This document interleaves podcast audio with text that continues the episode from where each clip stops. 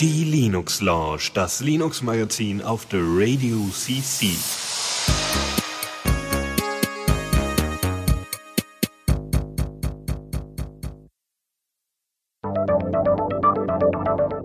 Neues aus dem Repo. Äh, ja, Moment, man ja. hört dich gerade nur, nur dich auf dem Stream, weil. Äh, das ist nicht schlimm. Ah, ja. Ja. Warum hat sich Soll ich das überbrücken? Ja, ja, ja, erklär mal, äh, also eben war noch gar nichts auf dem Stream. Okay. Äh, ja, das heißt, ich überbrücke jetzt einfach mal. So, und zwar ähm, haben wir da das Xbox Media Center. Ähm, X Na, Moment, Moment. So, ich, äh, jetzt sind wir hier. Äh, genau. Äh, wenn ich das jetzt richtig gesehen habe, äh, hat man uns eben gar nicht gehört, beziehungsweise nur Dennis. Äh, ja, genau. Nochmal guten Abend und hallo zur Linux Lounge. Äh, und jetzt steigen wir ein. Genau. Auf du geht's. fortfahren. Also, XBMC, Xbox Media Center, was es ja nicht ist, nicht mehr, äh, ist in der 12. Version erschienen und äh, heißt Frodo und ist jetzt eben halt in der Beta äh, erstmal. Ja, genau. Die erste Beta ist erschienen. Ach, eigentlich, eigentlich finde ich ja irgendwie ein bisschen komisch, über Betas zu reden, weil es noch nicht so fertig ist und nicht benutzbar. Aber in diesem Fall ist es halt äh, sehr interessant, äh, weil es ziemlich viele neue Features gibt, beziehungsweise ein ganz spezielles Feature und zwar äh, haben sie jetzt auch Live-TV eingebaut, äh, was, wenn ich das jetzt richtig verstehe, wirklich das ist, was äh, Myth TV äh, Oh, verdammt, warum hörst du dich selbst? Naja, das, das, das äh, löse ich gleich. Äh, Myth TV ähm, kann ja irgendwie auch über so äh, TV-Karten, die man in einen Rechner einbauen kann, auch äh, normales Fernsehen äh, wiedergeben und äh, anscheinend bauen sie das jetzt auch ein über ganz normale PVR-Karten, was schon mal sehr interessant ist, weil ich finde auch irgendwie, dass äh, die GUI von XBMC ein bisschen schöner als die von Myth TV. Und man kann Sachen aufnehmen oder soll können, wenn das Ding mal fertig ist. Ähm, genau. Äh, sonst äh, haben sie ein bisschen was an der Audio-Engine äh, geändert, beziehungsweise verbessert äh, so dass jetzt äh, DTS, äh, Master Audio und Dolby True HD äh, wiedergegeben werden kann, was nicht so ganz trivial ist. Also diese ganzen äh, halbproprietären ähm, Dinger sind leider, ähm, naja, äh, sind halt nicht so schön, ähm, naja, zu implementieren, sagen wir mal, äh, in so einem freien System. Keine Ahnung, ich, ich laber mal wieder Zeug. Ähm, zudem wird es jetzt einen offiziellen Port für, für einen Raspberry Pi geben.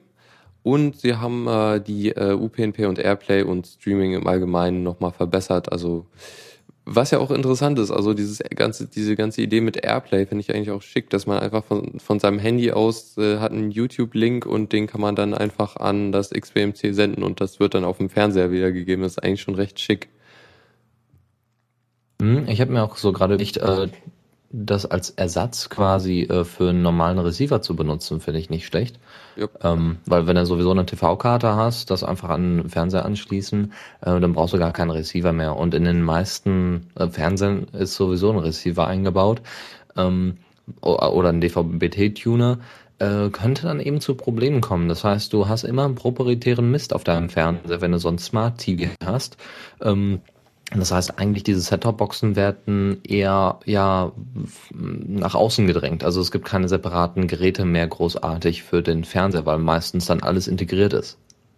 Mm, ja, ist schon, äh, ja genau. Aber ich meine, ja, kannst halt wirklich deinen PC einfach anschließen mit einer TV-Karte. Ja, ja, bisher noch, ne? Also je nachdem, was, was da noch kommen äh, wird, äh, wenn, wenn sich da irgendwas dran ändert, obwohl wenn naja, TV-Karte, klar, TV wenn es dann exportierst als HDMI geben. oder so. Das wird es halt immer geben. Glaube ich. Also zum Beispiel in meinem, also ich, ich habe ja jetzt vor, vor einer Weile halt ein Notebook gekauft und, und einen äh, Bildschirm und beide haben einen äh, sowohl, also das eine hat einen DVB-T und einen DVB-S-Empfänger äh, oder äh, Receiver drin und der andere hat einen DVB-T und DVB-C Empfänger drin, heißt also ich kann so gut wie alles gucken damit, wenn ich wollte. Ähm, Problem ist halt nur irgendwie unter Linux läuft das nicht mit dem und also in, im Notebook da. Das, das ist halt irgendwie eine neue Karte von äh, wie heißt die Firma? Also von der Firma sind viele Karten äh, schon unterstützt. Hopwatch? Nee, nicht Hauptauge, sondern äh, irgendwas anderes. Hm. Na gut, okay. Äh, naja, also ich vermute mal, der Support wird irgendwann mal kommen, dann kann ich das auch benutzen. Und bis dahin kann ich irgendwie kein Fernsehen gucken, was ich eh nicht mache. Ist ja, irgendwie schön. interessant, ne? Guck mal, was ich alles hier dran habe an meinen Karten, so viele Funktionen und dann kommt, ja, wird von Linux nicht unterstützt. Ja, schade. Ja. Ja, gut. Ähm, die ganze Sache so mit irgendwie äh, Home Theater PC ist ja eigentlich auch recht interessant. Ich habe mich da ja auch mal dran versucht, aber leider es nicht geschafft, äh, das Ganze zu äh, zum Laufen zu kriegen, äh, bevor ich au ausgezogen bin. Also ich habe das noch zu Hause bei meinen Eltern versucht. Äh, ja. Naja, ähm, kann man ja vielleicht irgendwie mal was machen. Keine Ahnung. Ein Special, ähm, genau.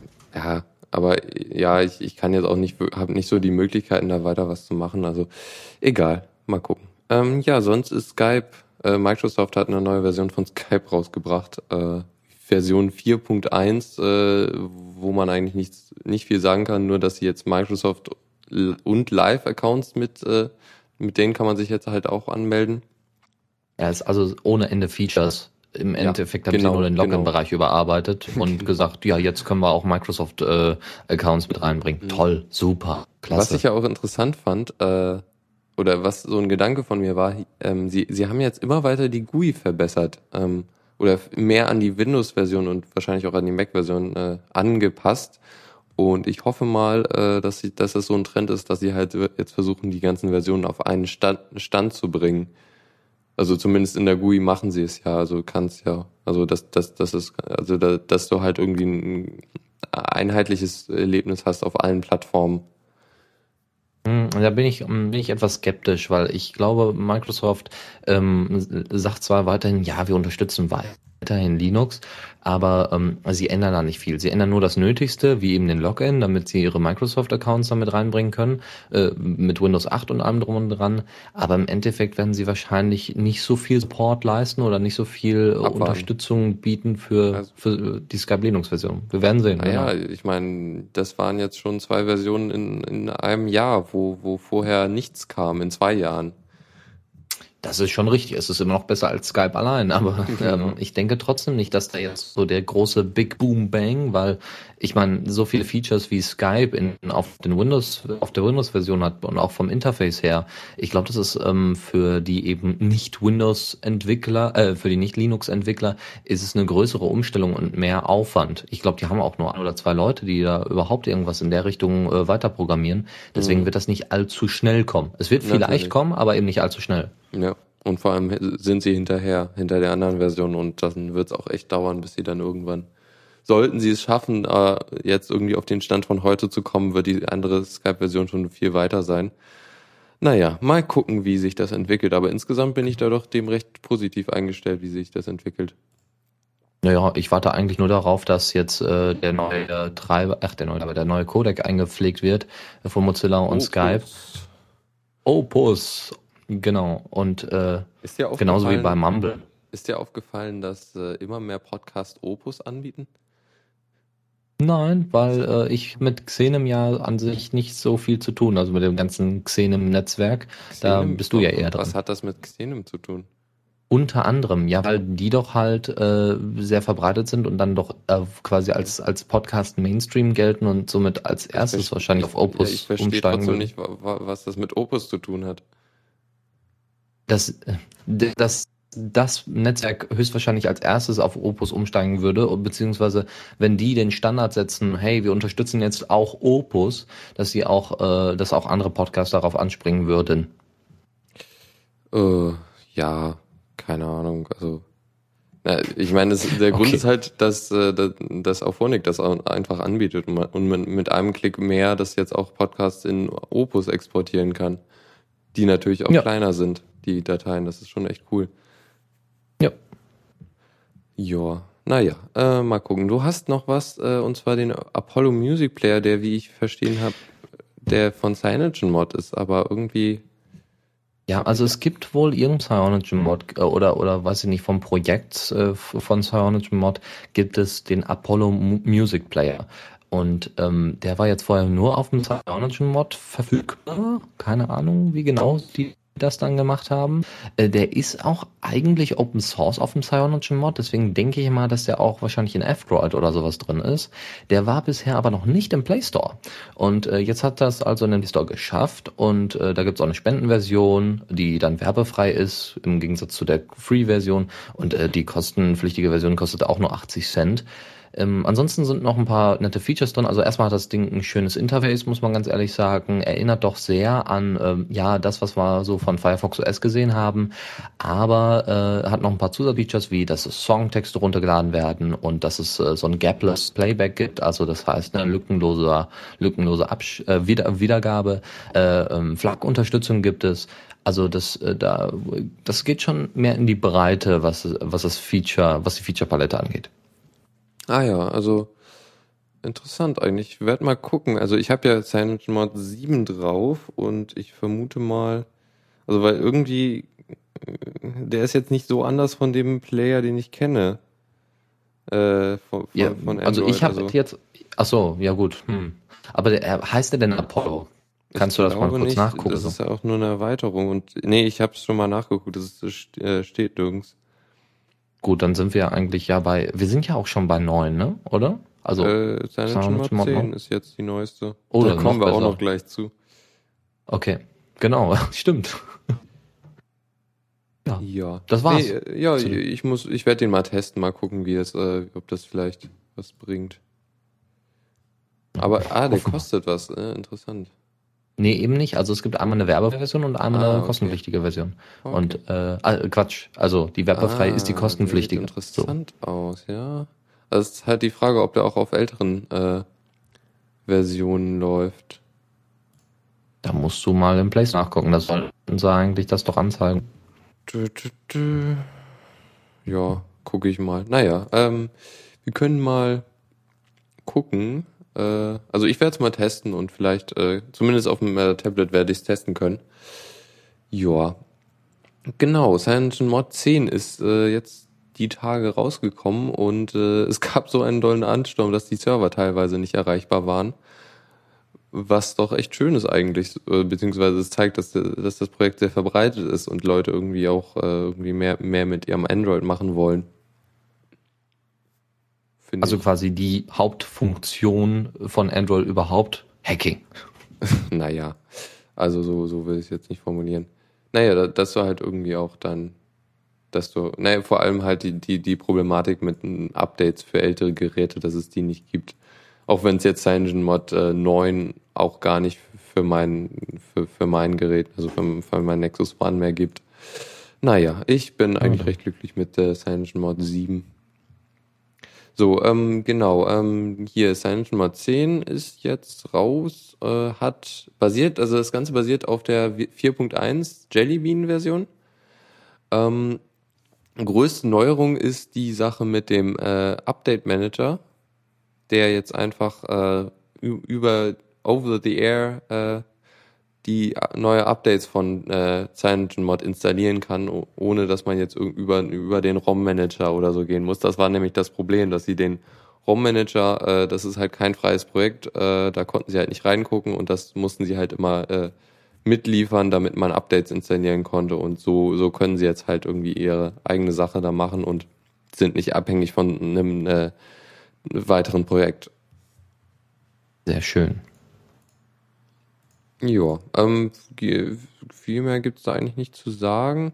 Äh, 4.2, also äh, beziehungsweise die Zukunft von CyanogenMod ist so, dass sie, oder der Plan ist, dass sie jetzt eine als Android 4.2 in CyanogenMod 10.1 und nicht äh, 11 aufgehen soll, halt weil es irgendwie nicht so eine groß, ein großes Update ist. Äh, und sie, sie sichten halt so gerade den neuen Code und wie, wie sie da fortfahren wollen und äh, ja, ich denke mal, das wird mal wieder nicht, äh, äh, nicht, äh, na, hier, sag schon, na, ich habe den Faden verloren, egal. Ja, Interessant finde ich ja auch, was ich hier noch gerade lese, zum Beispiel das Nexus S kriegt ja kein Update mehr auf 4.2 und äh, das wäre halt so ein Fall jetzt, äh, zum Beispiel hier Fallern hat ja ein Nexus S, dass er, so könnte er jetzt zum Beispiel 4.2 kriegen oder so.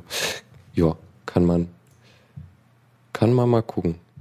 Gut, äh, dann haben wir noch, oder ich habe eine kleine Sache, die ich eigentlich ganz interessant war, und zwar das Ubuntu Tweak äh, Tool ist jetzt in Version 0.82 rausgekommen für, unterstützt jetzt halt auch Ubuntu 12.10, also die neueste Version. Ähm, interessant ist halt, dass der Entwickler eigentlich sagte so, ich habe keine Lust mehr, ich will daran nicht mehr entwickeln und äh, das zeigt jetzt eigentlich irgendwie doch, dass er doch da Interesse hat. Also hat er ja, nicht unbedingt er. Also ich glaube, ähm, äh, er hat einfach vorher gesagt, naja, er, er, er möchte da nicht mehr so viel, weil eben weil eben das dauernd update, also hier, weil, weil Ubuntu ja dauernd neue Versionen raushaut, Unity dauernd verbessert und so. Und dass es immer ein bisschen schwieriger ist, auch ja, mit diesem komischen. Der Update-Prozess ist ja fest schon seit langem. Ja, ja, aber alle halbe Jahr. Da kommen immer wieder mal doch ganz heftige Änderungen rein. Also eigentlich, eigentlich immer an den Punkt 10er Version. Nur bei der letzten war es ein bisschen irgendwie enttäuschend. Ähm, aber er hat sich ja jetzt wieder gefangen. Ich glaube, er hat auch äh, um Unterstützung gebeten dabei, ähm, das dann eben auch für äh, 12.10 fertig zu portieren. Ähm, und äh, da, die hat er wohl bekommen, sonst wäre das ja jetzt nicht so wunderbar weitergelaufen. Ja, das ist schön. Ja, ähm, Neues irgendwie, keine Ahnung, da habe ich mich jetzt nicht informiert, muss ich sagen. Naja, ähm, also neue Sachen irgendwie, man kann jetzt auch äh, in 12.10 Sachen verändern. Ähm, speziell irgendwie kann man Apps installieren, die noch nicht aktuell sind in, äh, in, in der neuen Ubuntu-Version. Äh, zum Beispiel Polly kann man aktualisieren oder o Opera und so, also jo. was noch nicht im Play äh, im Ubuntu Software Center drin ist. Machen diese ganzen App Stores verwirren einen echt. Ja, sagen wir, sagen wir, sollen wir sagen? Sollen wir einfach Programmhäuschen sagen? oh nee. Oh, Programmhäuschen, oh Gott. Ich glaube, das wird der Sendungstitel. Ja, genau. Neues aus dem Programmhäuschen. Schön. ja, ähm, sonst. Ja, ich würde mal sagen, dann äh, sind wir hier durch in, äh, im Repo und äh, übergehen mal äh, in den Newsflash. Newsflash. Und wieder so ein langes Outro, Mann. Nee, okay. Äh, ich ich, ich äh, beschwere mich immer wieder und Fallen hat es ja letztes Mal auch angemerkt. Egal. Äh, hau ab. Ähm, genau, wir haben jetzt zwei News nur. Ist ja interessant. Also einmal äh, habe ich eine interessante Sache gefunden zu äh, System D was ja so das Ding ist, was äh, Upstart beziehungsweise äh, sysv init, also den äh, init-Prozess oder das Ding, was für den Boot-Prozess äh, äh, zuständig ist, dass äh, ähm, dass, äh, dass, dass die Programme halt irgendwie starten und Systemd macht das halt so schön parallel und so und äh, managt die ganzen Abhängigkeiten, wer Prozess vor welchem gestartet wird und so. Und es gibt jetzt äh, Updates äh, zu ähm, zum äh, Journal, äh, ja, das quasi das Journal, was äh, so die ganzen äh, Logs, also das ist halt Journal CTL ist so das, was die Logfiles ersetzt. Da gab es jetzt ein Update oder es gibt ein paar Veränderungen, die jetzt in der nächsten Version, ich glaube, es ist die nächste, also 196, Version 196 von Systemd, also die haben es echt mit den Versionsnummern. Ähm, Erinnert mich doch sehr an Nvidia. Naja, ja. 310 oder was? Mhm. Ähm, genau. Die sind noch ein bisschen krasser. Naja. Ähm, genau, also sie haben jetzt so eine, ähm, das, das Journal, äh, sag ich mal, ein bisschen aufgemotzt. Und zwar können jetzt Programme sagen, äh, hier, ich äh, habe einen Fehler und kann dann halt einen Fehlercode direkt äh, mitsenden. Und dieser Fehlercode kann dann halt in einem äh, naja, in, in, in einer Datenbank nachgeschaut werden und dann äh, kann, äh, können genauere Informationen äh, ausgegeben werden, was denn jetzt der Fehler ist, beziehungsweise kann direkt weitergeleitet werden an eine eventuelle Lösungshilfe im Internet. Ähm, ja.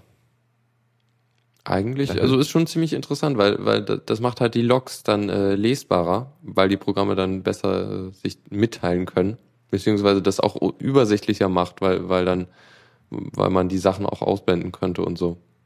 Mhm. Ja, vielleicht hat ja dann der eine oder andere auch äh, dann eher Lust, sich diese Logs anzugucken, wenn er vielleicht noch nicht so ganz mit Linux durchsteigt. Genau. Aber dann wenigstens weiß, wo er äh, nachgucken muss.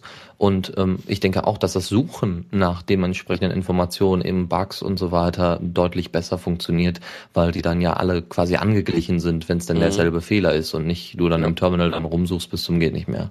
Ja, Genau, also es ist ja aktuell so wirklich, dass, dass ein Programm einfach einen Text ausgibt und dann weißt du nicht halt irgendwie, was das bedeutet.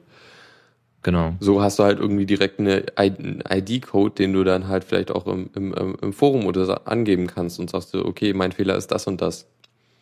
Genau, habt ihr das auch? Könnt ihr mir helfen? Bitte, bitte, ja. bitte. Ja, insgesamt ist das äh, Journal äh, beziehungsweise System, die so die die ähm, die ähm, aha, äh, die die wie sagt man, äh, naja, so, so Wartungstools und so sind ziemlich schön. Also du kannst dir zum Beispiel mit einem einzigen Kommando so, so eine Infografik äh, ausgeben lassen, wie, welcher Prozess wie lange braucht zum Starten. Und dadurch kannst wow. du halt gucken, äh, wie, äh, was irgendwie dein Bootprozess verlangsamt.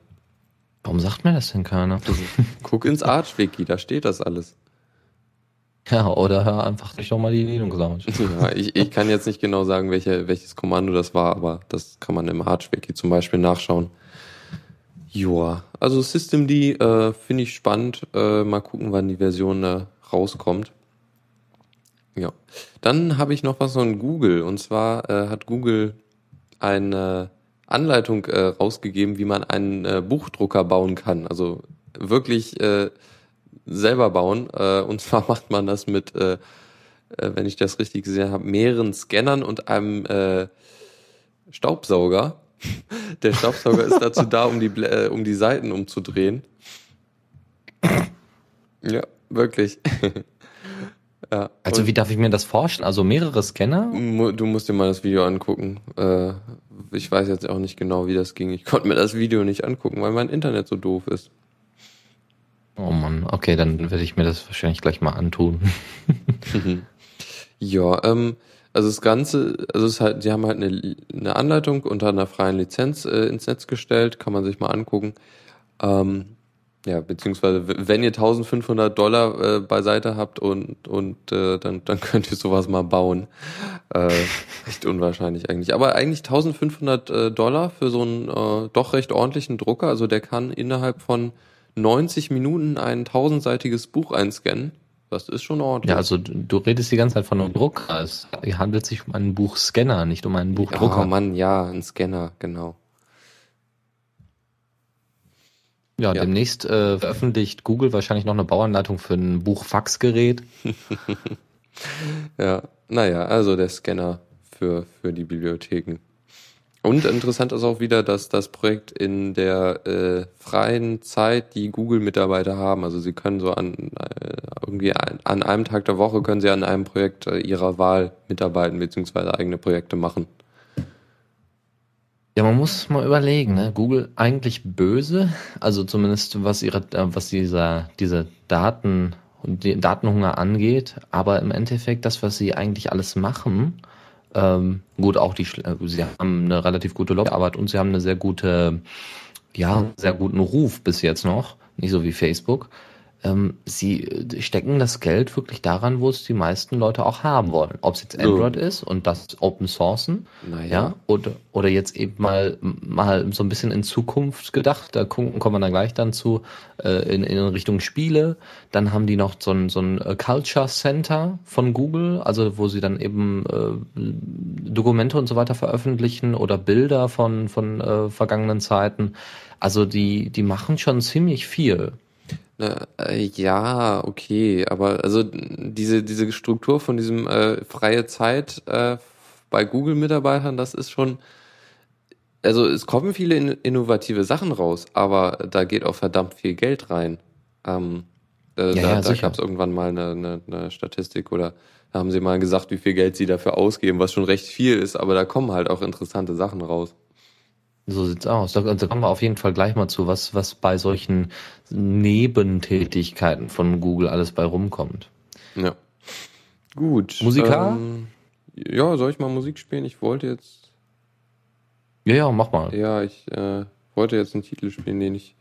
Egal, dann kommt irgendwas anderes. Ähm, ja, hier, Dubstep und so. Yay! Na gut, äh, wir hören uns dann gleich wieder. Jetzt kommt, äh, wie heißt der Titel? Äh, von Misha Pex, äh, Mante im Dubstep Remix. Mal gucken. Ich habe keine Ahnung, was ist, aber ich habe schon mal gespielt. Also, Also ich bestimmt toll an. ja. Gut, bis gleich. Zockerecke. Yay. Und ich wollte gerade einen Keks essen, Manu. Naja, da sind wir wieder bei der Linux Lounge und ich muss Dennis nochmal anschalten. So, jetzt müsste Dennis auch wieder hörbar sein. Ja, mein Setup Ach, ist noch nicht so ganz äh, fertig. Das, das kommt noch alles. Joa, ähm, genau, Zockerecke, da hast du ja viel zu sagen. Eben habe ich äh, viel geredet. Jetzt kannst du mal sagen, was, was zum Teufel ist Splice? Also, Splice ist ein sehr, sehr nettes kleines Spiel, das noch nicht mal eine Anleitung besitzt. Ähm, dieses Spiel ist äh, so ähnlich wie Sudoku oder einem Puzzle. Also äh, Sudoku ist ja nichts anderes als ein Puzzle. Ne? Das kann, äh, man muss halt sehr logisch überlegen, welche Sachen müssen wo rein. Und so ähnlich ist es bei Splice. Ähm, ihr könnt euch auch das Video dann später mal angucken. Das ist echt interessant. Ihr habt quasi Mikroorganismen, die aneinander gekettet sind. Also das sieht, sieht aus wie so, so, weiß ich nicht, wie so, wie heißen die denn? Ja, wie so. Ich bin äh, doof. Diese Ich, ich habe. Ich habe letzte Woche das Humble Bundle gekauft, wo Splice drin war und ich fand Splice total toll und habe den Namen vergessen. Super. Ah, so. Aber dann weißt du jetzt ja wenigstens, wie es funktioniert. Dann kannst du es ja Genau. noch viel besser erklären als ich. Äh, ja, du hast es nicht gespielt wahrscheinlich. Nee, nee, aber aber welches Handel, Humble Bundle? Aber äh, war das nicht das von Android? Ja, genau. Da war es drin. Ach so. Ach so, okay. und das ist natürlich auch immer für andere, die, alle anderen Plattformen drin, nicht nur für Android. Das heißt, es ist auch so für, für Windows, also sollte es auf Windows oder Linux sein, ist es dann auch dafür dabei? Genau. Hm. Na gut. Das ist es Bundle zu eigentlich spät. noch? Eigentlich ja. Ja, aber ja, okay. Müsste es eigentlich geben. Letzte Woche waren es noch zehn Tage. Mal gucken. Ich schaue mir das später mal an. Ja, nee, also Splice. Äh, es geht eigentlich darum, Genome, also du hast so so äh, so so Stränge mit äh, Dingern dran und auch irgendwie total toll.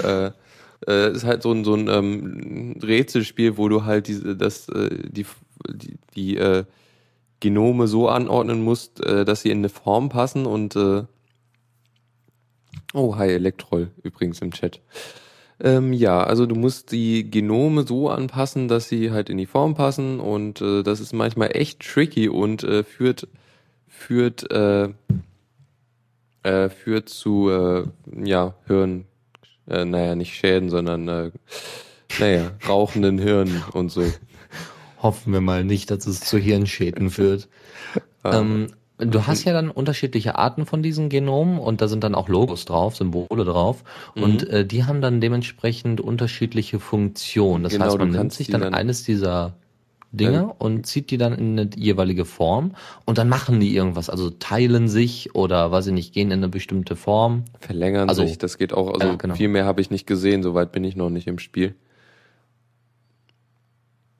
Ja, irgendwann gibt es wahrscheinlich auch noch äh, explodierende Genome, damit mal ein bisschen Action da reinkommt. ja, wer weiß. Ja, und wie Elektro auch gerade angemerkt hat, und zwar richtig, gibt es fünf weitere Spiele im Bundle, von denen ich aber, also ich habe drei, get nee, ich habe vier von denen getestet. Äh, zwei davon sind Murks. Äh, eins davon ist ein äh, Schiebepuzzle äh, in 3D, was auch sehr interessant ist. Und das andere ist äh, so ähm, hier lass deine äh, Soldaten von links nach rechts äh, durchgehen und auf dem Weg treffen sie auf die Gegner Spieltyp. Kennt man Oh. ja wahrscheinlich. Ja, Pflanzen ja, gegen Zombies. Ja, genau, nur halt in, äh, in einer wirklichen 2D-Ansicht. Wow.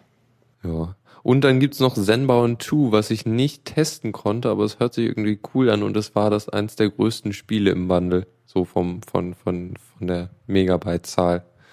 Ja, kann auch der größte Mist sein.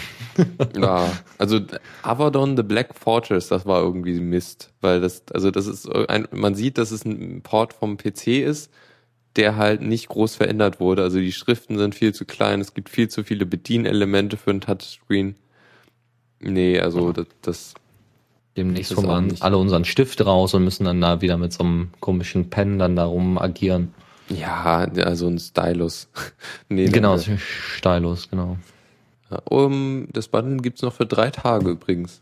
Drei Tage, vier Stunden, 27 Minuten. Ja, nix wie ran. Also ich nicht. Ja, also Splice. Äh, wie kommst du eigentlich darauf, dass du, dass du es vorstellen wolltest? OMG Ubuntu hatte das äh, mal drauf und äh, die hatten dann ein kleines ähm, ja, kleines Review geschrieben und da stand dann so von wegen, ja, ist ähnlich wie Sudoku, ist aber total verwirrend, hat keine Anleitung, also spiel es und macht total süchtig. Äh, habe ich mir gedacht, das ist vielleicht was für unsere Hörer. Ja, also das Spiel macht eigentlich echt viel Spaß. Also ja, ich, ich also ich, ich kann nicht behaupten, dass ich das wirklich komplett nachvollziehen kann, beziehungsweise dass ich das erklären könnte, wie dieses Spiel funktioniert, aber ich habe ich hab mich so irgendwie durch die ersten zwei Stages äh, gekriegt. Ich glaube, aber es macht echt viel glaub, Spaß und also kann ich eigentlich nur empfehlen. Ich glaube, dass die Entwickler dasselbe Problem hatten. Ne? Oh, es macht unheimlich viel Spaß, was wir da programmiert haben, aber wir können es nicht erklären. Ach, lassen wir die Anleitung einfach weg. ja, also eigentlich gut, ist so, es nicht schwer. Das ist deutlich besser. Du, du, kannst es verstehen durch rumprobieren. Das ist schon äh, die ersten Level sind da nicht schwer Der. und äh, ja. Ja. Gut, äh, weiter geht's zum großartigen, einzigartigen ARG. Was ist ARG? Alternate Reality, äh, Reality Games? So sieht's aus. Ähm, der Begriff, den gibt's glaube ich schon etwas länger. äh, wieso? Splice kannst du auch. Ähm, ARG, der Begriff, den gibt's schon etwas länger als das Buch von, ähm, wie heißt er denn? Cory Doctorow, Little Brother. Äh, da kam es aber auch drin vor. Da, da nannte man das Spiel Harajuku Fun Madness. Ein ARG, Alternate Reality Game, ist ein Spiel, das man in der realen Welt spielt, was aber mit zusätzlichen Elementen gefüttert wird. Also ähm, das heißt, äh, man läuft mit dem Smartphone rum, hat dann eben da seine Daten, seinen Auftrag, was man machen muss, muss dann eben zu bestimmten Orten laufen, äh, Quests erfüllen, wie bei einem MMO, ähm, hat aber dann eben noch das Feeling, man kann auch als Gruppe zusammengehen, man muss sich mit echten Leuten dann unterhalten oder es gibt dann echte Hinweise oder man muss dann mal auch im Netz nachschlagen oder sowas. Äh, das kommt immer dann auf die Spielmachart an. Bei Harajuku Fun Madness war es dann eben so, dass man sich wirklich mit allem beschäftigen muss. Ähm, Google hat sich dies quasi zum Vorbild genommen und hat sein ARG Ingress getauft. Ähm, klar, wer ein Handy-Betriebssystem hat, Smartphone-Betriebssystem, der nutzt dann wahrscheinlich dann auch dem, dementsprechend die Technologie, um auch Spiele dafür herzustellen. Und zwar geht es bei Ingress darum, Energiewelle zu sammeln oder Energiequellen zu hacken. Das ist ziemlich cool. Man hat, die, die Story ist folgend. Niantic, das ist eine Firma, die äh, versucht quasi auf die Gedanken, also Zugriff auf die Gedanken der Menschen, ähm, ja, zu gewährleisten, zu kriegen. So, äh, jetzt gibt es also zwei Seiten, so ähnlich wie bei WoW, äh, nicht Allianz gegen Horde, sondern in dem Fall sind es dann eben Aufständische gegen Mitläufer so ungefähr. So, die Aufständischen müssen eben, äh, müssen dann auf dem Handy in ihrer App dann nachgucken, okay, wo ist der nächste Energiestrom, äh, welche Sachen kann ich einsammeln. Also schon allein, wenn man durch, äh, wenn man über die Straße geht, kann man schon Energiebälle einsammeln. Und damit kann man dann auch wieder ganz, ganz tolle Sachen machen. Genau beschrieben ist das im Trailer leider nicht und auch selbst bei Google ist es noch nicht so ganz klar ähm, wie, wie das da läuft. Also beziehungsweise es ist noch nie irgendwo klar definiert worden. Man soll, wenn man das Spiel spielt, ist es hoffentlich klar definiert. Ähm, was ziemlich cool ist, ist, äh, dass man eben auch in öffentliche Bereiche gehen kann. Also das heißt jetzt die, die U-Bahn oder sonst irgendwas. Man wird wahrscheinlich dann auch ähm, äh, bestimmte Wege fahren müssen, um dann eben Punkte zu finden. Das alles wird dann per GPS und so weiter ähm, getrackt und Ja, im Allgemeinen hat sich dieses, dieses Spiel aus einem Startup entwickelt. Äh, Google hat inner, also innerhalb der, seines eigenen Unternehmens ein weiteres Unternehmen, ein weiteres Startup gestartet und das heißt eben Niantic, eben die Firma, die hinter den datenkrakenmäßigen äh, ja, Aufträgen steckt. Und das hört sich ziemlich cool an und der Trailer sah auch ziemlich beeindruckend aus und äh, ja. Wow, also ich, ja, also ich hatte mich jetzt irgendwie, als, ich, als du meintest, so äh, Little Brother, da musste ich erstmal nachdenken, was das überhaupt war. Aber ja, also die, diese Art von Spiel, so, so halt irgendwie, du gehst halt raus und äh, interagierst ja quasi mit der Welt, beziehungsweise es geht ja halt vor allem darum, an den Orten zu sein, oder? Beziehungsweise mit Leuten zusammen an einem Ort zu sein. Zum Beispiel, also entweder machst du das komplett allein, also die haben jetzt erstmal im Trailer sehr stark dargestellt, dass man doch relativ alleine ist, also dass man relativ alleine dann gegen das Böse kämpft, ähm, dass man aber zufällig dann eben halt auch auf Mitspieler treffen kann. Ah, ja. Also ne, so von wegen, oh, wir haben die soziale Komponente mit eingebaut, ihr habt keinen Chat, aber ihr habt das richtige Leben. Ähm, da ist ja auch, also was Code Hero gerade im Chat einwirft, ähm, das könnte man ja auch cool mit den äh, mit den Google Brillen, mit diesen Google Glasses spielen. Aber ist das überhaupt auch Augmented Reality oder ist das nur so ein äh, ARG halt? Also es ist so, also soweit ich das vom Trailer her sehen konnte und auch von von den Fotos, die also von den Screenshots, die es da gab, ähm, man hat auf dem Smartphone vor allem eine Karte, äh, wo dann eben die nächsten, also wo halt ziemlich cool animiert äh, eben die nächsten Energiequellen gezeigt werden. Und da muss man dann hin, die muss man hacken, da muss man die entweder schließen oder weiter aufmachen, mehr Energie zufügen, was auch immer. Aufträge halt äh, erfüllen. So, äh, dann gibt es aber noch eben solche Zusatztabs wie Informationen äh, über bestimmte Elemente und dass da, dass da eben noch ein bisschen mehr hintersteckt und dass man die auch noch aufsammeln muss und und und. Also äh, das kann, also es gibt kein richtiges Augmented Reality, aber äh, Objekte, die man findet, die werden meistens dann auch dementsprechend dort angezeigt als 3D-Modell. Also Sachen, die es wirklich gibt, die du dann ansteuern musst, wo du dann in der Bibliothek gehst und dann eben an den Tisch gehen musst oder sowas. Beispiel. Ähm, dann gibt es eben diesen Tisch genau so oder der wird dann dir auch dementsprechend angezeigt oder das ist eine bestimmte Lampe oder was auch immer oder irgendwie ein, ein Kunstwerk oder so, was öffentlich, frei öffentlich irgendwo steht. Dann kannst du das direkt ansteuern. Mm, wow, also, äh, ich meine, wie, wie können Sie das, äh, ich meine, so draußen rumgehen und so kann man ja mit G GPS tracken, aber in einem Haus irgendwie, das, das können Sie ja wirklich nur simulieren, aber nicht wirklich gucken, was du dann machst, oder? Äh, da bin ich nicht sicher. Also ich glaube, ein bisschen GPS-Signal hat man auch innerhalb nee, eines Hauses. Nee, das, darauf kannst du dich nicht verlassen. Ja, das ist eben das Problem. Ähm, ich denke mal, die werden sich auch äh, nicht nur alles per GPS dann, äh, also werden dann nicht alles nur per GPS machen, sondern höchstwahrscheinlich auch per ganz normaler ja, Netzsuche. Also das ist auch nicht so genau. Also damit kannst du nicht sehen, dass sich ein Spieler an einen Tisch setzt. Ja, das ist jetzt ja, nur ein Beispiel. Ja, Elektro meint auch Wi-Fi-Ordnung, aber es ist Ortung, äh, aber es ist immer noch nicht genau genug, um, um zu sagen, dass ein Spieler sich an einen Tisch setzt. Das Einzige, was du ich, machen könntest, wäre äh, den über den über das Gyroskop, was jetzt irgendwie die meisten Handys haben, zu gucken, wie, wie sich der Spieler bewegt. Aber das ist auch ja, das so könnte auch sein. Das kann ich mir auch gut vorstellen. Ansonsten ähm, vielleicht über LTE, also dass LTE ja äh, auch eine was? schnellere Datenrate hat und dass es eben was? vielleicht auch eher Zugriff. Was? Was denn? Wieso? Äh, aber äh, du meinst mit LTE könnte man einen besser orten? Ja, warum denn nicht? Also ich ja. meine, wenn es ordentlich das verteilt wird und so weiter. Sinn. Gut. Nee, sorry, aber LTE ist halt irgendwie dein Datenzugang und warum sollte man dich darüber besser orten können? Naja, ich meine, der Upstream, äh, der, der Downstream sind, glaube ich, 50 Megabit, keine Ahnung, ich glaube schon. Und äh, naja, gut. Wie auch immer. Also irgendwie kriegen die es dann hin. Ja, also wie auch immer dann. Schön, schön die ganze Argumentation auseinandergenommen. Ja, ganz ehrlich, äh, ich, ich äh, bin mir da nicht so ganz sicher, wie Google das realisieren ja, möchte. Also bisher wurden. Ja, okay, ich frag gleich.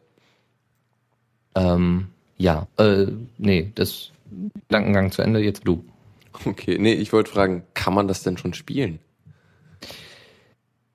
Also so, wie es jetzt hier zumindest bei All Things D steht, kann man es wohl schon oder es gibt eine Private Beta, da müsste ich nochmal nachgucken, weil ich habe jetzt noch nicht so sehr nachgeschaut, weil für mich das einfach noch keine Relevanz hat, weil mein Handy einfach dafür absolut nicht ausgelegt ist. Hm, naja, also es geht halt auch dann wirklich irgendwie um auf, aufwendigere 3D-Animationen, oder? Ähm, ja, es, also du hast eine 3D-Animation innerhalb des äh, Handys, ja, genau. Okay, naja. Ich, Und, äh, ich, wie gesagt, das ist jetzt schon die zweite Android-App, die ich mal verspreche zu testen. Äh, aber ja, ähm, ich werde es mal ausprobieren. Ja, ich werde auch mal ganz kurz gucken. Also ingress.com, genau. da findet ihr dann irgendwie weitere Informationen. Äh, und nochmal zur Zusammenfassung für Bonsai hält im Chat, weil er nicht verstanden hat, worum es geht. Äh, Ingress ist ein ARG, also ein Alternate Reality Game, äh, was halt, du gehst halt raus und äh, das Spiel findet halt in der Realität statt und du läufst dann halt mit deinem Handy rum und machst Sachen. Es ist so ein Mischmasch aus LARP und Geocaching. Ui, Könnte das man das so Das ist ein guter Vergleich. Also, ja, da muss man nochmal Lab und Geocaching erklären, oder? genau das ist das Problem. Yeah. Ähm, aber wer Geocaching kennt, so ungefähr ist es. Also tatsächlich, man geht irgendwo hin, macht es ähnlich wie bei MMOs, äh, muss dann in Quests äh, abschließen und so. Das ist schon, ist schon ganz nett. Und wie ich jetzt gerade nachgeguckt habe, bei ingress.com mit Doppel-S, ähm, kann man sich dann eben ein Invite holen. Das heißt, es wird wahrscheinlich jetzt gerade in der Alpha oder Beta sein. Und ähm, ja, ich, was ich habe schon Überlegung, ja. Äh, hier steht, have an invite yet? Uh, have an invite already? Get the app from the App Store, uh, from the Play Store heißt ja irgendwie, ja, du kannst die App laden und dann kriegst du einen Invite. Das finde ich irgendwie ein bisschen komisch. Hm, höchstwahrscheinlich ist es eher anders. Also, dass du erst den Invite brauchst und dann die App runterladen kannst.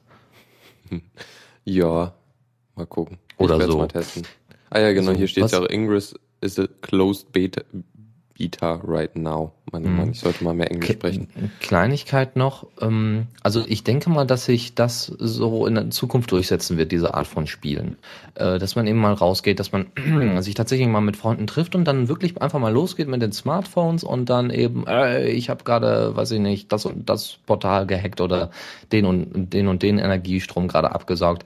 Und dass das immer mehr im Kommen ist. Und dann kann man auch nicht mehr sagen, oh, du sitzt den ganzen Tag nur vorm Rechner und spielst. Nein, man ist dann viel eher draußen. Und ich meine, man muss das ja nicht nur zum Vergnügen machen, sondern theoretisch kannst du solche ARGs auch als Stadtführer nutzen.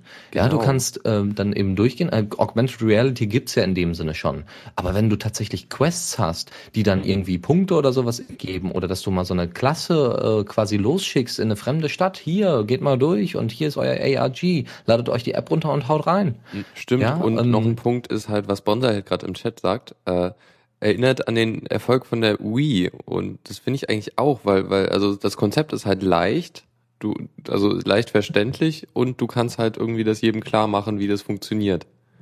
Genauso ist es. Ich habe schon überlegt, wie würde denn ein Open Source ARG aussuchen, weil das, äh, weil Ingress ist natürlich nicht Open Source. Da will Google genug Daten abgreifen. Das ist übrigens auch noch so eine Sorge, die man da im Hinterkopf behalten sollte, weil Google ja das Spielerverhalten noch viel besser analysieren kann. Ja, ob du nervös bist, ob du ehrgeizig bist, ob du das, ne, oh und das kann das, das Google Handy alles herausfinden. Das Handy hat eine un, ungewöhnliche Bewegung, ein ungewöhnliches Bewegungsmuster in der Hand des Spielers. Er muss zittern. Hammer. Und dann in Aber Wirklichkeit ja, ist es nur der Vibrationsalarm. Mark, oder so, ja. Marcus Yellow ist dafür in den Knast gekommen, aber gut, egal. Ähm, nee, aber wie würde ein Open Source ARG aussehen? Also ich fände es ganz oh. cool, wenn man so ein Portal hätte, wo man selber, eh, ähnlich wie beim Geocaching, Missionen hochladen kann, Quests hochladen kann. Es wird schwer bis unmöglich die ganze Welt. Also das ist ja dann auch wirklich an echte Orte gebunden und da müsstest halt halt wirklich irgendwie die größten Städte mal besuchen und dann da da Punkte äh, dir suchen, die du für die Quests und so, weil äh, sonst ist das glaube ich ein bisschen schwer beziehungsweise macht nicht so viel Spaß, wenn jemand dir dir einen Questpunkt auf einer Google Maps Karte markiert hat und äh, der ist dann irgendwie mitten in in Gebäuden oder im See. Nein, nein, ich meine, es gibt ein Portal oder mehrere Portale. Am besten wäre es natürlich, wenn es dezentral wäre. Aber man hat jetzt ein Portal und da lädt man dann eben so sehr einfach erstellte Quests hoch. Ne? Also macht eine kleine Aufgabe dazu und erzählt dann so ein bisschen was darum und äh, kann das auf wie beim Geocaching in jeder Stadt an jedem Ort machen, wo es Netz gibt. Und ich sag mal, das heißt, man hm, braucht also, gar nicht in die großen Städte fahren. Nein, ja, oder halt du machst es wie, wie Geocaches, dass, dass halt jeder Quests einstellen kann in seiner Region. Ja, das ist eben die Frage. Ich aber diese Quests dann eher moderieren. Also ich sag mal, wäre dann so ein bisschen wie eine Fanfiction. Ja, du hast eine bestimmte Storyline, eine bestimmte Kampagne und darüber hinaus gibt es dann eben Punkte, die dann eben ergänzt werden müssen. Ne, du hast ein, ja, oder halt du hast halt dieses äh, ARG-System, wo du, wo du halt wirklich dann äh, dir eine Quest lädst wie so ein Cache und die dann halt, äh, da, jeder kann dann halt so eine so, so eine Quest erstellen. Ja, genau, genau das ist. Also dass wirklich daraus ein Open Source Projekt wird, nicht nur vom Code her, sondern auch von der weiteren Nutzung her und vom hm. Spielerlebnis. Hm, das wäre interessant. Äh, wie, wie macht ein Ingress das eigentlich? Ähm, sind, also machen die die ganzen Quests? Weil die haben ja eigentlich das gleiche Problem, dass sie nicht in der ganzen Welt äh, sein können und dort überall machen äh, Zeug irgendwie halt Quests an, an den Ort anpassen können. Genau deswegen, äh, deswegen denke ich, dass das immer noch Beta ist, weil ähm, ich glaube, sie werden es in den größten Städten haben, New York, San Francisco oder so. Ob sie es in Deutschland haben, höchstwahrscheinlich noch nicht, weil die Seite ist noch komplett auf Englisch und deswegen, ich warte, äh, also ich, ich glaube mal, Google Deutschland wird sich da eben so die 20 größten Städte Deutschlands vielleicht raussuchen. Da wird eben nicht mhm. jeder was davon haben. Oder sie machen, oder sie machen das halt so mit irgendwie jeder kann Quests einreichen.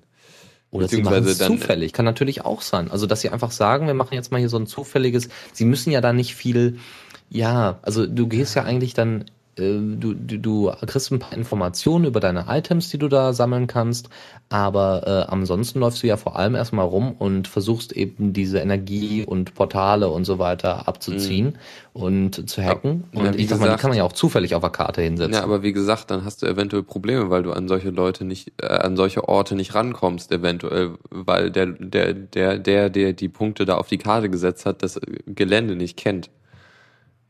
Das ist eben das Problem. Ich denke mal, sie werden es relativ in Straßennähe machen. Also ich glaube nicht, dass du da auf, aufs Feld musst oder in Schwarzwald oder sonst irgendwas, sondern dass du da schon eben immer eine Verkehrsanbindung hast. Wäre ja. auch ein bisschen heftig, glaube ich.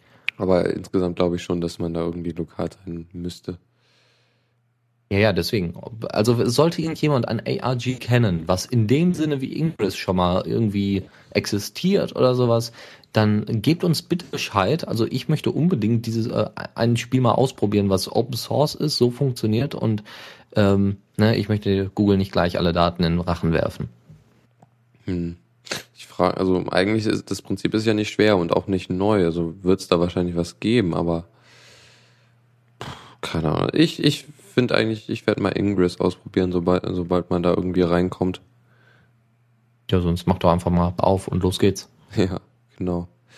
Na gut, äh, dann würde würde ich mal meinen, dass wir das abschließen und äh, jetzt noch in den verbleibenden unter zehn Minuten noch äh, ein, ein paar von äh, den Sachen hier machen. Tipps und Tricks. Yay. Fade out und so. Nee, okay. Ähm, Du hast da was, äh, genau, die Sache mit den Strickmaschinen. Was ist denn da? Ja, Strickmaschine und Open Source, wie passt das zusammen? Ja, kannst du eigentlich direkt einen O-Ton abspielen und dann äh, hören wir mal, was denn die Macherin oder sagen wir mal die Erfinderin des Projekts dazu sagt. Okay.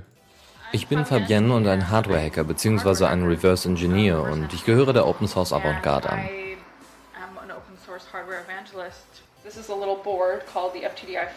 Dies ist ein kleines Board an FTDI zu USB-Adapter. Der Adapter steuert die Strickmaschine und das USB-Teil kommt an meinen Laptop. Und ich besitze Code, der ein Diskettenlaufwerk simuliert. Also denkt die Maschine, es ist dann ein Diskettenlaufwerk also angeschlossen und glaubt, ich hätte große Stapel an Disketten hier, weil ich ständig neue Bilder stricke und an die Maschine sende.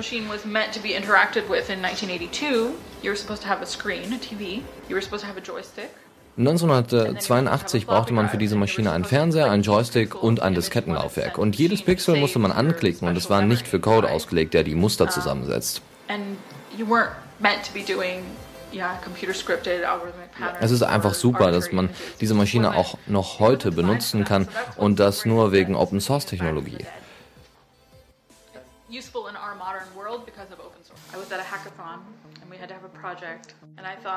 Ich war bei einem Hackathon und wir haben ein Projekt gestartet, ein Spiel, bei dem man am Ende ein Stück gestrickten Stoff mitnehmen konnte. Und wenn man das Spiel gewonnen hatte, wurde der Name und der benutzerdefinierte Avatar als Stoff gestrickt. and some graphics from the game were printed in knitting on a knitting machine. And then after that, I had a project where I wanted to make my logo. Und danach wollte ich mein persönliches Logo als iPad-Tasche haben. So I made an Argyle from my logo. Und das Muster sollte sich wiederholen und das wollte ich nicht per Hand machen. Und dann setzte ich das einfach in Code um. Ja, okay. Also es geht um eine, um, also das habe ich jetzt nicht ganz verstanden. Geht es um eine, eine ganz einfache Strickmaschine,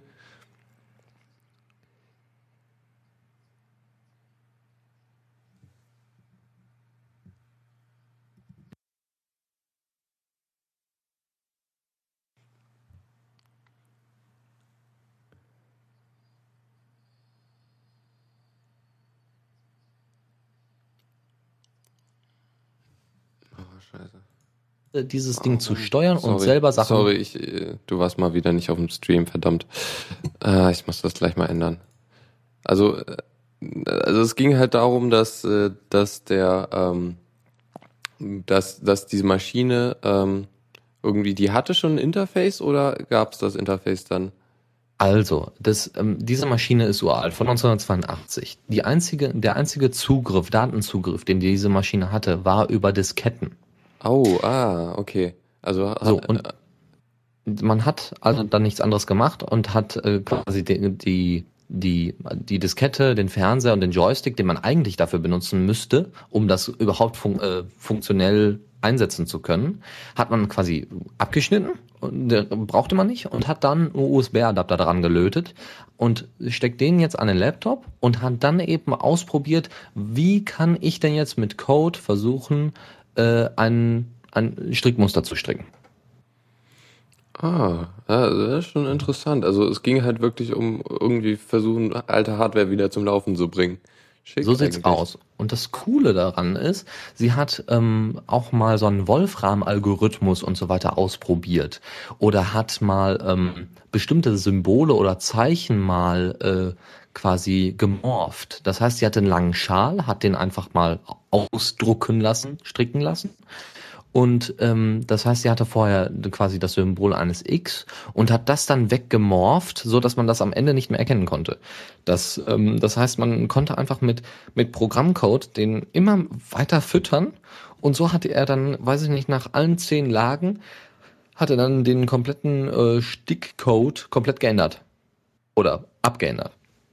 Also selber, selber das geändert, oder wie? Richtig, also man kann entweder sagen, ich möchte dieses Logo jetzt 50 Mal bitte gedruckt haben, also ne, gestrickt haben, mhm. oder man sagt, ich möchte dieses Logo jetzt langsam verändern lassen im Laufe des kompletten, also wäre zum Beispiel total cool, äh, die Evolutionskette die Evolutionskette als Schal, ja, von Zelle und dann Mensch und so weiter und dann finde ich total cool, ja, oder mhm. so so einzelne Etappen. Sowas wäre dann tatsächlich damit möglich.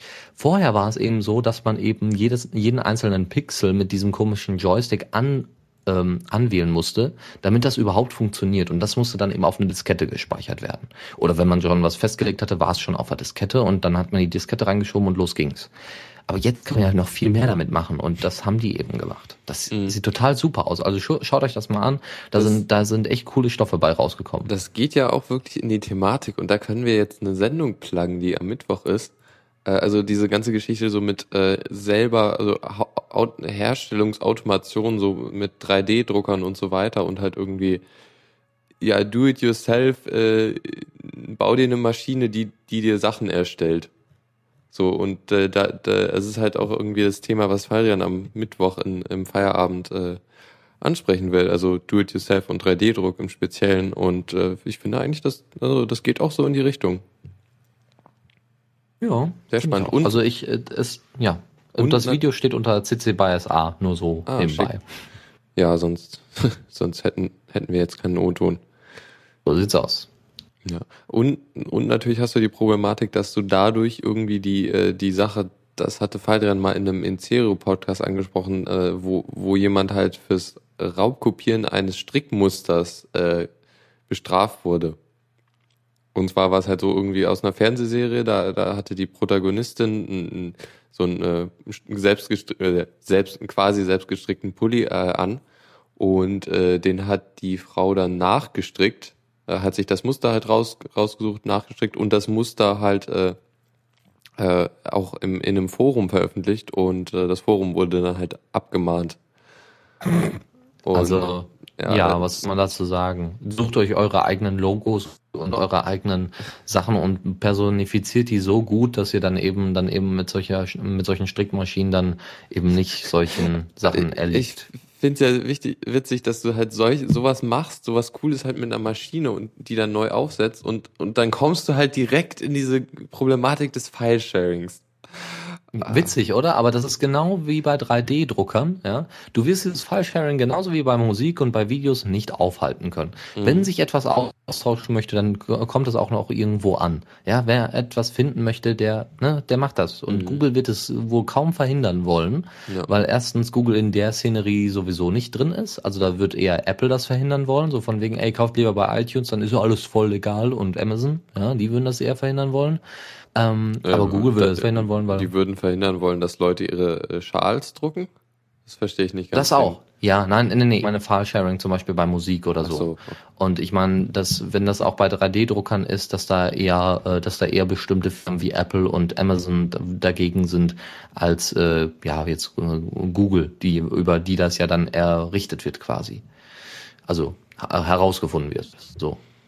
Hm. Ja, auf jeden Fall spannend. Ich denke mal, da, da können wir oder da, da könnte, könnten wir die Diskussion mal direkt an den Feierabend weiterleiten. Vielleicht kann man darüber nochmal reden. Ansonsten schneiden wir das auch mal aus der Sendung hier aus und äh, senden das mal direkt an, äh, an Faldrian, der da dann quasi einsteigen kann. Mal gucken. Ja, ähm, ich würde mal sagen, äh, du hast jetzt noch drei Themen und ich sag, du darfst jetzt zwei davon auswählen. Wir sind schon etwas über der Zeit, also Gut, dann machen wir mal ganz schnell die, die äh, nächsten beiden. Und zwar ähm, einmal Android-Apps unter Ubuntu ausführen. Android äh, vor, äh, ach Quatsch, Ubuntu für Android macht ja ähn, das ähnlich. Ähm, es gibt jetzt ein Projekt, das nennt sich AndroVM. Das ist ein Projekt, das Anleitungen bietet und äh, schon fertige Files liefert, um Android in der VirtualBox auszuführen, um eben ja Apps auszuprobieren und und und. Jetzt ist die Frage, ob das nützlich ist. Ja, also das, ähm, man kann halt coole Sachen ausprobieren. Ähm, man kann den Play Store auch ganz normal abrufen.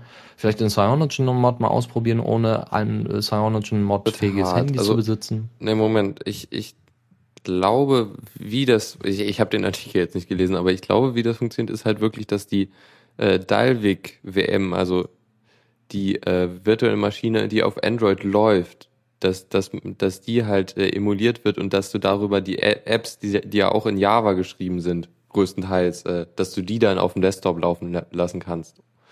Oder ist das so? Ja. Weil, also, ja, das auch. Das also halt nee, es geht viel eher darum, du kannst Android im Allgemeinen ja im VirtualBox einfach ausführen. Also das ist nicht so das Riesenproblem. Problem ist es dann eher bei äh, 3D-Unterstützung.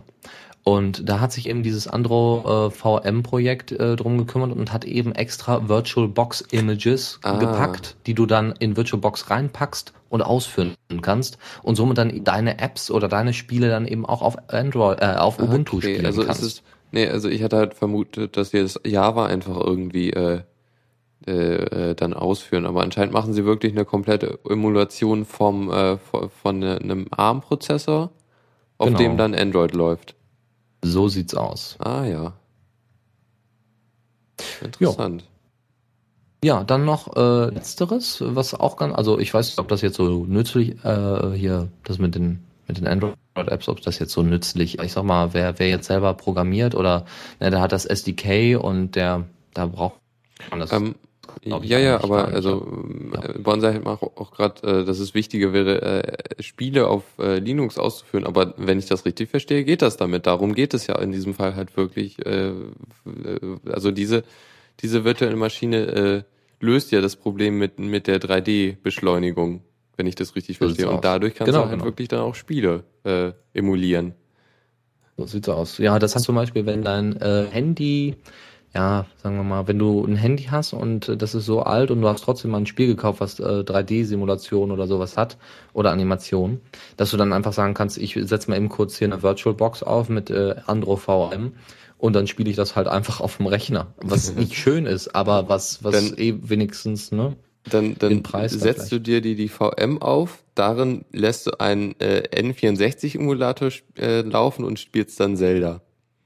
So sieht's aus. Genau das machen wir. Eine wir emulieren Emulator.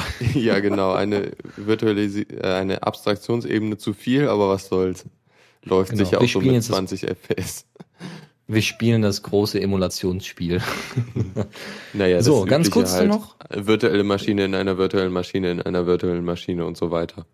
So sieht's aus. So, also, ähm, noch was kurzes. Solltet ihr an einer Schule sein, die nicht auf Open Source Programme umgeschaltet hat, dann äh, solltet ihr folgende drei Programme euch auf jeden Fall merken. OpenSys, Epoptis und Fedena. Ganz kurz. OpenSys ist äh, eine Abkürzung für Open Source Student Information System. Man hat, man kann, äh, also die, die Lehrer haben dort Zugriff, das ist so eine Art Webportal, das kann man dann eben auf dem Schulserver anbieten. Die Lehrer können da äh, Zugriff drauf, haben da Zugriff drauf, können ihre Not, können eure Noten eintragen. Dann können, äh, kann dort äh, eben hinterlassen werden, wer wann krank war und so weiter. Dann äh, die Noten werden dann auch automatisch geordnet, so dass man auch direkt sieht, wer im Moment der Beste in der Klasse ist oder im Kurs oder weiß ich nicht, in der Schule, im Jahrgang. Nicht, wie auch immer. sowas ist doch furchtbar. Also äh, gerade, also muss ich mal einhaken, aber dieses, dieses ganze hier äh, no Notenvergleich irgendwie, das, ist doch äh, auch nur darauf aufgelegt, irgendwie die Besten rauszuziehen und die anderen nicht irgendwie, naja, die Schlechteren, denen nicht zu helfen, sondern eher nur den Besseren. Deshalb.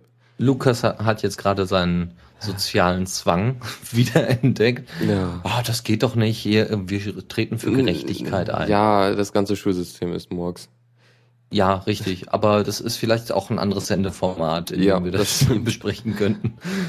ähm, also, man kann halt Bestenlisten erstellen. Das ist auch nur ein ganz kleines Feature. Das ist ja jetzt nicht ein riesiger Aufwand, das zu implementieren. Ist vielleicht einfach mal so nur vom Kopf, äh, also so vom Kopf her vielleicht auch mal ganz interessant. Ich finde es zum Beispiel immer interessant.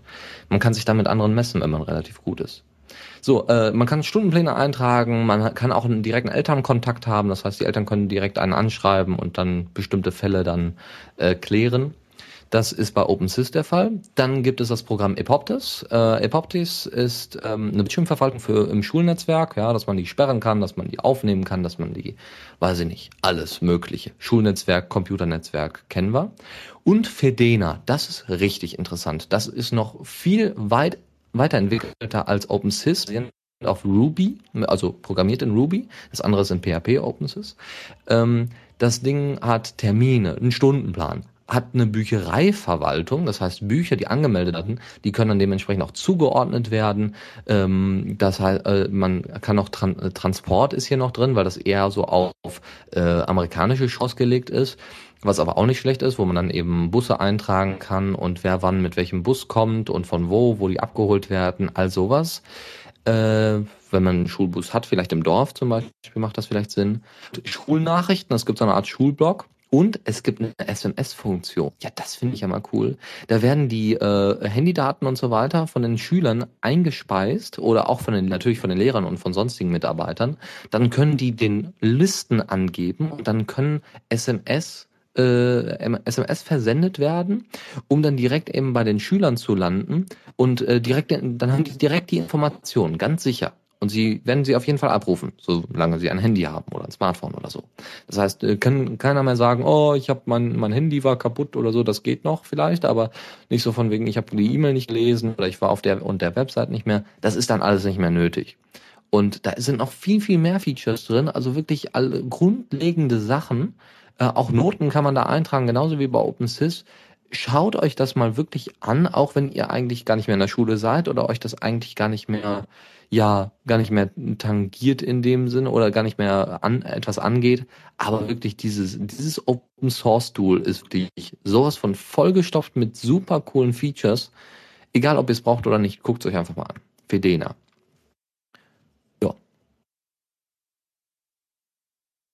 musste eben mein Lukas Mikro. noch da? Ja, ich bin noch da. Ich muss Ah, mein ja. Mikro unmuten.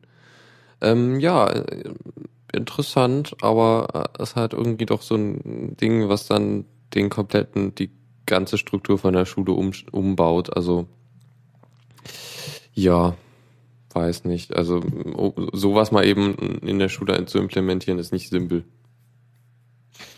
Nee, aber ich glaube, wenn das mal implementiert ist, dann hast du, ja, hast du, also ich glaube, das wird eher bei Privatschulen dann sowas eingesetzt, würde ich einfach mal behaupten. Also so SMS-Funktionen und so, hm, ich weiß nicht. Mal gucken. Also ich, ich, ich finde es einfach nur eine Sache, diese SMS-Funktion, das hat mich sowas von fasziniert. Ja, sich einfach mal vorzustellen, du läufst durch die Schule, ja, hast dein Handy auf lautlos oder was und dann kriegst du eine SMS von deiner Schulleiterin, so von, äh, von wegen, kommen Sie mal bitte kurz in mein Büro. Oder du hast die und die Note in der, äh, in der, na, also das heißt, man könnte dann auch einen direkten Austausch machen, du hast die und die Note in deinem, im, im Quartal und das heißt, man bräuchte keine Zettel mehr großartig austeilen, eine äh, Massen-SMS reicht und die ganze Schule ist mit Daten versorgt. Und im Notfall sowieso. Klausuren per SMS. Super Idee, ganze Ah. Sache. Naja, naja, äh, kann man, keine Ahnung, ich weiß nicht, ob man, naja, falls irgendwer da Interesse hat, der Link ist in den Show Notes. Falls gerade ein Schulleiter zuhört, Ah. nehmen Sie das. Äh, natürlich, das Problem ist halt irgendwie, was ist, wenn dann, äh, meinte Bon- Bonsai halt gerade im Chat, ähm, was ist, wenn du die SMS im Unterricht kriegst? Wirst du dann dafür bestraft, äh, oder kriegst du dann Probleme, weil dein Handy geklingelt hat? Ja, du, da wird es dann eben nicht, ähm, ja, da wird es dann eben Grund sein, äh, zu, äh, da wird halt eben gesagt, du musst dein Handy auf lautlos stellen. Ja, und dann kann das trotzdem weggehen, egal ob du dann eine SMS bekommst oder nicht. Ja, aber, Und von wem, ist ja dann auch. äh, ja, Oder die na. werden die SMS dann eh Pause versenden. Ich glaube, das, das dann eher, denke ich. Na gut, äh, lassen wir das mal. Das ist irgendwie tu, zu viel Spekuliererei. Joa, Ja, dann werden wir Aber durch. ich würde gerne mal, ich würde so. gerne mal eine deutsche Schule sehen, die das ähm, angeht, die das mal implementiert hat. ja, find ein Beispiel. ich rufe mal hier ein paar Schulen in Deutschland an. Hm. Ja, naja. Okay, dann würde ich mal sagen, dass wir die Sendung mal beenden. Ähm, guck mal noch, ob ich irgendwas zum Sch Schluss spielen kann, irgendeinen Titel, aber eigentlich habe ich jetzt nichts, nichts, was ich nicht schon gespielt habe. Äh, naja, also würde ich sagen, wir, wir machen hier einfach einen Schlussstrich und äh, würden, ich würde mal sagen, dann äh, hört am Mittwoch bei Feitrians Feierabend an, rein, meine ich natürlich, äh, was kommt, äh, muss ich mal gucken, was sonst noch ansteht. Ähm, ja, am Samstag dann Maximum, Maximum Music. Und äh, am Montag gibt's dann wieder die Linux Lounge mit mir und Faldrian. Mal gucken, wie wir dann das machen mit dem Senden. Okay, äh, noch irgendwelche Worte, Dennis, zum Schluss? Noch ein famous last words. Ja, was ganz Kleines. Unser Geburtstag. In zwei Wochen ist es soweit. Dann wird The Radio CC drei Jahre. äh, drei Jahre werden wir. Was war das? 2. Dezember, genau. 2. Dezember gibt's ein großes Special, Sendungsmarathon, alles, was das Herz begehrt. Das wollen wir nur jetzt schon mal ankündigen, damit ihr Bescheid wisst. Wir werden das auch öfters noch erwähnen äh, und auch nochmal dementsprechend eintragen und festlegen. Wir haben da, wir haben da schon gut dran gearbeitet. Ähm, Lukas und Tobias machen eine Sendung und es gibt wieder Frühstücksfunk und äh, höchstwahrscheinlich gibt es noch ein Interview mit einem Interpreten. Also wir sind, wir sind ziemlich gut aufgestellt und am Ende gibt's da nochmal, äh, ja, also es werden auf jeden Fall soweit alle Moderatoren mit dabei sein und ähm, zwölf Stunden Vollend-Streaming über für, für die Feier drei Jahre lang.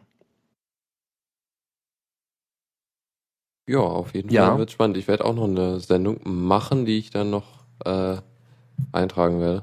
Beziehungsweise das wird alles im Sendeplan sein, also da könnt ihr reingucken, was so, was so dann im Detail läuft. So sieht's aus. Die werden wir dann äh, in, der, in der kommenden Woche spätestens werden die dann eingetragen, sind dann festgelegt und dann gibt's, äh, wie gesagt, am, am Freitag gibt's nochmal eine ganz kurze Besprechung und dann könnt ihr euch also am Freitag kurz, nicht kommenden, übernächsten Freitag gibt's noch mal eine Besprechung und dann geht's noch mal in die Vollen. Ähm, da wird gerade im Chat gefragt, welcher Tag das ist. Äh, 2. Dezember, das ist ein Sonntag. Ja, der erste, erste Advent, wenn ich mich nicht irre. Ja. Okay. Gut. The first of Advent. Dann würde ich mal sagen, das soll es jetzt gewesen sein für die Linux Lounge und ich entlasse euch in den Autostream. Äh, dann bis nächste Woche und so. Genau. Bis demnächst. Tschüss. Tschüss.